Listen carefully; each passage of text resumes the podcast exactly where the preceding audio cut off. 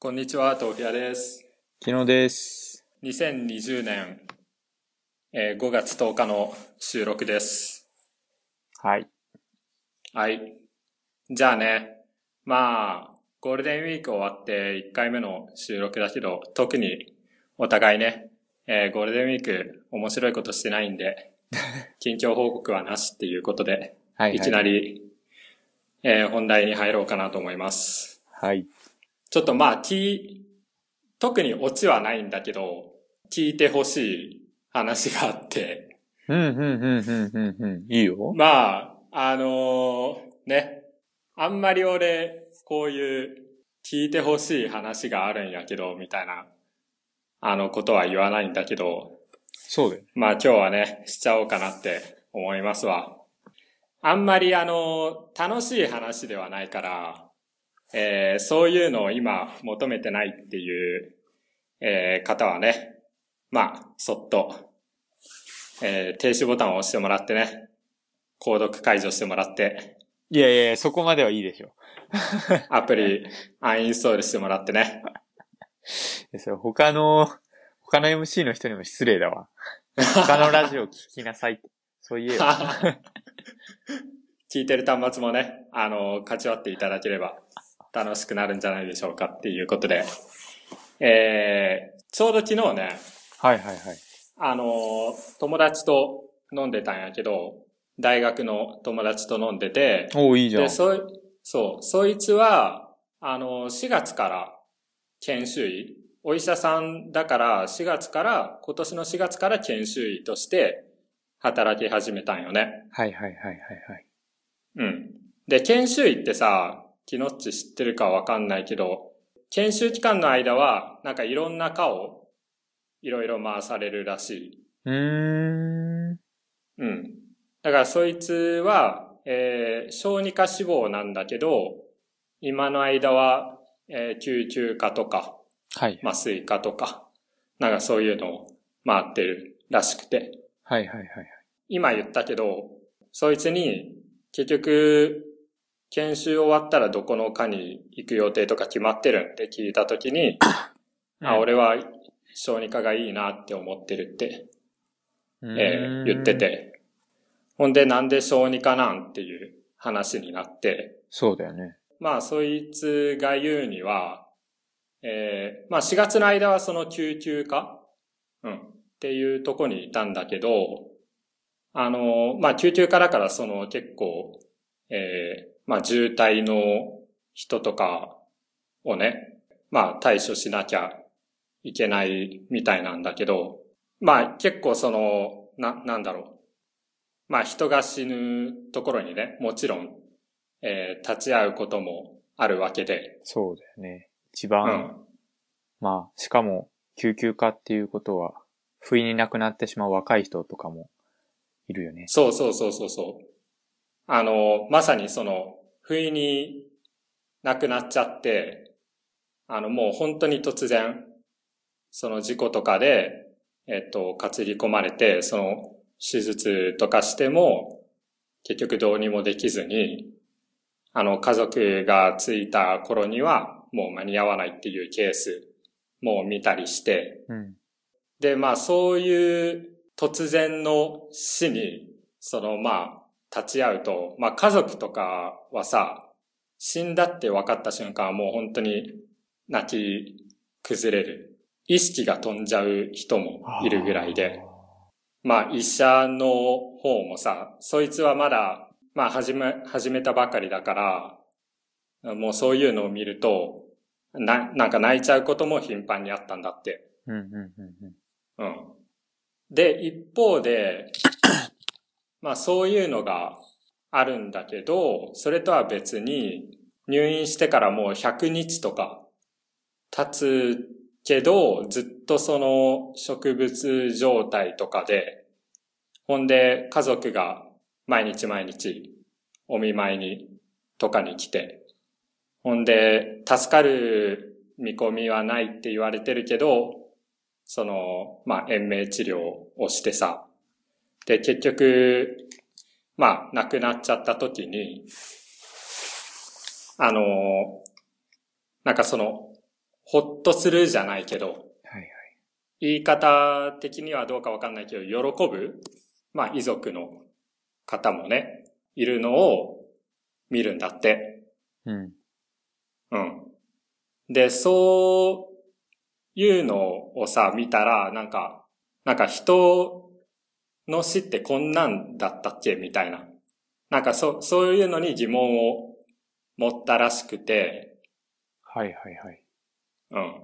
なんか若い命だったら、な、何をしてでも救ってほしいって思う人はいるけど、その結構年いってて、もう息を吹き返したとしても、その満足に生活できないみたいな人だと、その家族側が望んでないって言う言うと、あれだけど、なんかそういう人たちもいるっていう、なんか、うん、なんて言うんだろうね。なんかわかる？いや、わかるよ、すごく。なんとなく。うん。だから自分が医者としてやるんだったら、まあそういう若い将来性のある誰もが救いたいと思う命を救ってやりたいっていうふうになんか思ったらしくて。で、なんかもともとその大学にいる時から小児科で、えー働きたいっていうのはあったらしいんだけど、なんかそういうのを体験すると、さらにその思いが強まるみたいなことを言ってて。うんほんで、なんかキノッチはさ、なんか身内が亡くなったり、はい。結構近い身内が亡くなったりしたことってある？近い身内は、まだないかな。もう本当に、ひいおばあちゃんとかそういうレベルになっちゃう。ああ、はいはいはい。多分、結構。そうそうう。うん。ちの祖父母は、母方の祖父は亡くなってるんだけど、うん。もう、俺が、なんていうか、自分の意識がというか、ある頃には亡くなってて、てかうん母親が高校生の時か。で、残りの3人はまだ、あの、元気に暮らしてるから、ないね。うんうん。なんか、あの、キノッチには前に言ったけどさ、はいはい。俺のばあちゃんが今、その3月に、まあ倒れて、うん、そうだほね。んで、病院に搬送されて、で、俺も飛んで帰ったんだけど、その時は。で、結局、あれからまだ、あの、植物状態が続いてる。あ。よね、今も。え、そうなんだっけ？元気になったんじゃなかった？そう。と、う。うん。思ったんだけど、俺がお見舞いに行って、一週間ぐらいいたんだけど、うんうんうん。実家の方に。はい。病院に搬送されてから、4日目ぐらいに、その、結構、それまでずっと植物状態だったんだけど、うん。なんか声に反応するようになったり、はいはい。なんか普通に喋れるようになってたから、んなんかもう奇跡的な回復だみたいな感じで、あ、もうこれなら、あの、大丈夫かもしれんっていう風だったよね。うんほんで、えー、まあ一週間後に俺は戻んなきゃいけなかったから北海道に帰ってきたんやけど、そっからその、まあ母さんの話を、えー聞く限り、もう、喋れ、喋れなくなっちゃったし、うん。先生からも、もう回復の見込みはないっていうふうに。言われたらしいよね。はいはい。うん。で、今もうばあちゃん90とかだから、うん年が。結構大養生なんだけど、まあまだ入院して、えー、まあ延命治療っていう形になってるんよね、今。うーん。なるほどな。ほんで、うん。その時に、その研修医のこの話を聞くとやっぱり心に来るものがあるよね。そうそうそう。その、研修医の友達の話を聞いたときに、うん。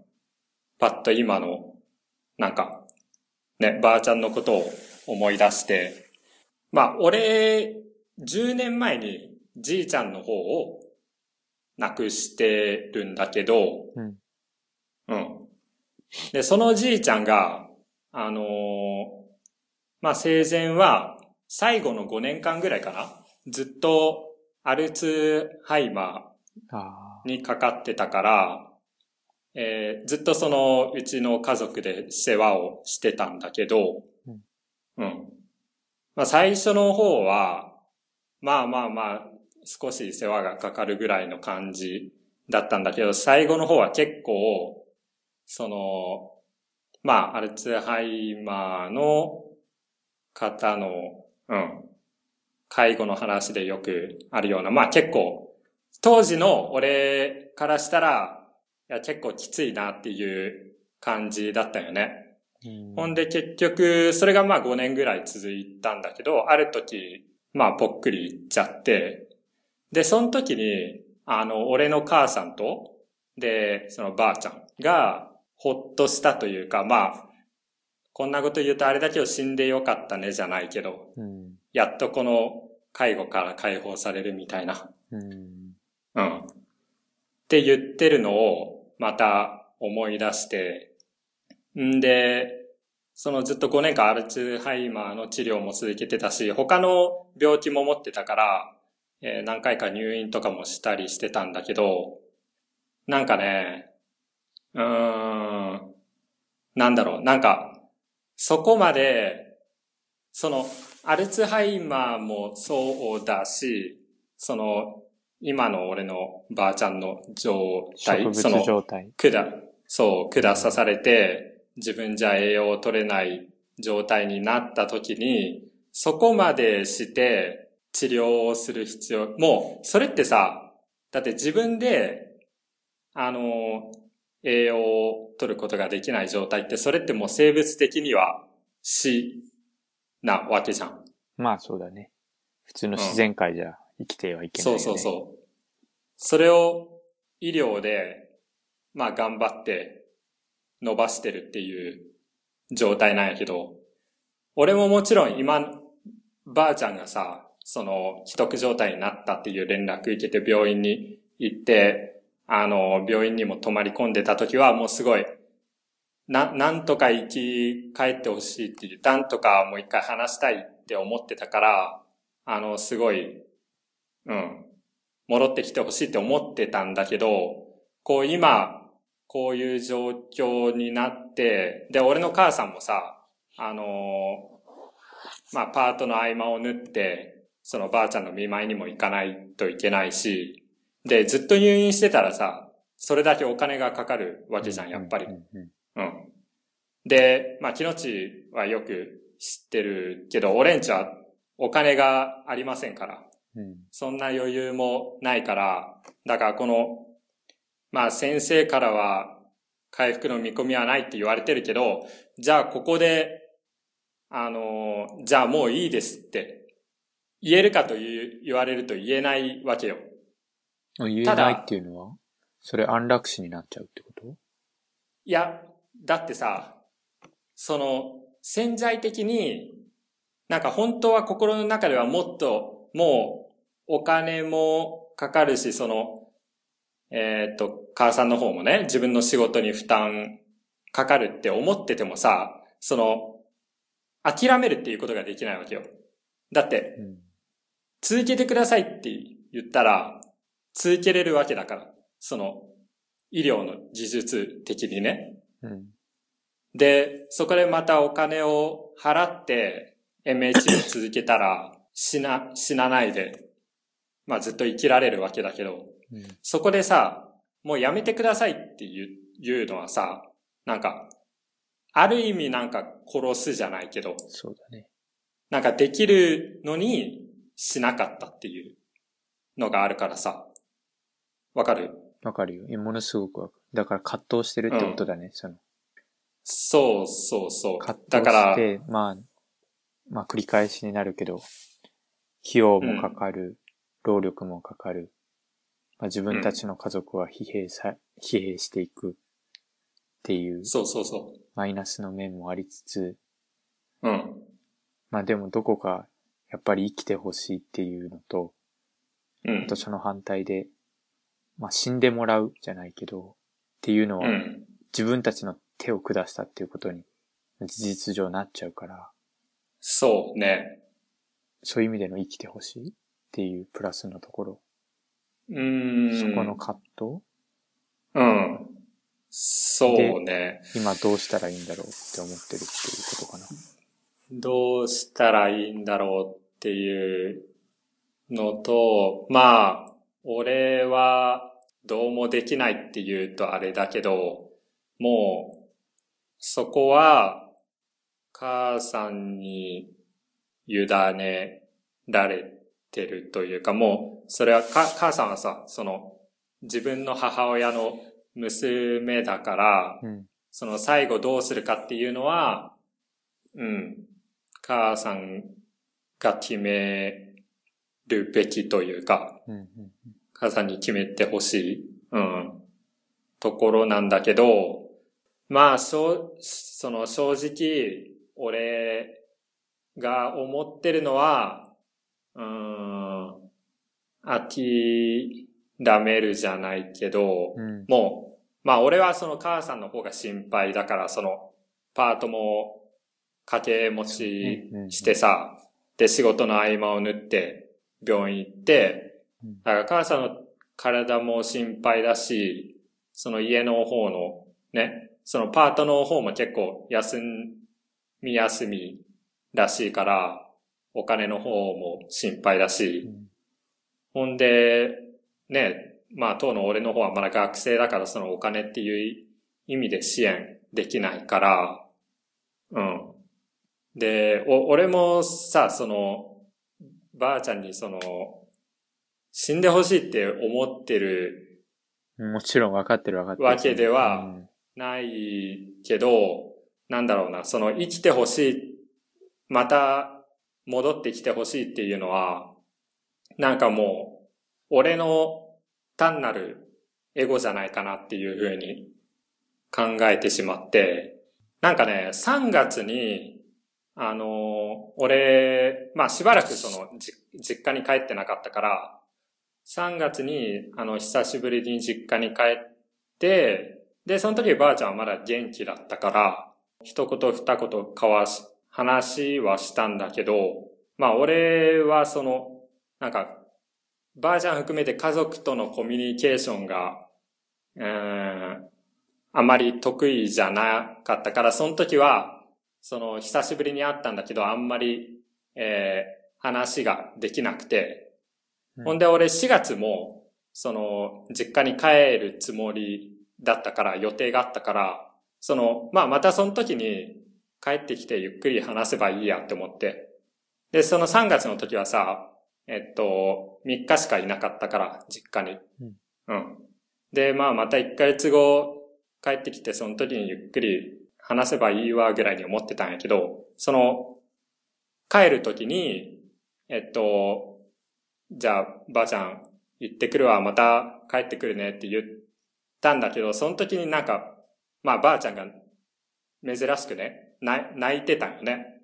で、なんか、うん。あの、今回も、あのーなんかあまり話できなくてごめんね、みたいなことを言ってて、うん。ほんで、いやいや、あと、また来月帰ってくるから、大丈夫、大丈夫、何泣いてんのばあちゃんみたいな感じで俺は言ったんだけど、うん結局まあそれが最後で、でまあ今こういう状態になって、えーもう、ばあちゃんと話ができないっていう、うん、えー状態に、うん、状況になってるんだけど、その、今その俺がばあちゃんともう一回話したいっていうのは、まあその時のことを、えーまあ謝りたいっていうのと、まあもちろんまた普通に話がしたいっていうのもあるけど、まあ何よりその時のことを謝りたいっていうのがある。